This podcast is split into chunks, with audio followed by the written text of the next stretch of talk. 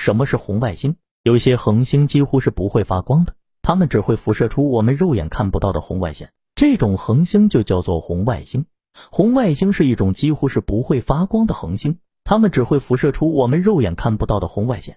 红外星的直径可达到太阳直径的几百倍，甚至几千倍，而红外星表面的温度非常低，一般在四千摄氏度以下，有的只有几百或几十度，是目前人类所知道的最冷的恒星。因此，红外星不会发出我们肉眼能看到的可见光，而只能发射出红外线。红外星指温度低于四千摄氏度以下，发出的光线又红又暗的恒星。刚开始烧时，它们不发亮，只发热。后来温度逐渐上升，就越来越红；温度再加高，就越亮越白，白中还会发出蓝光。而当它们重新冷下来，又会渐渐变红，最后亮光就消失了。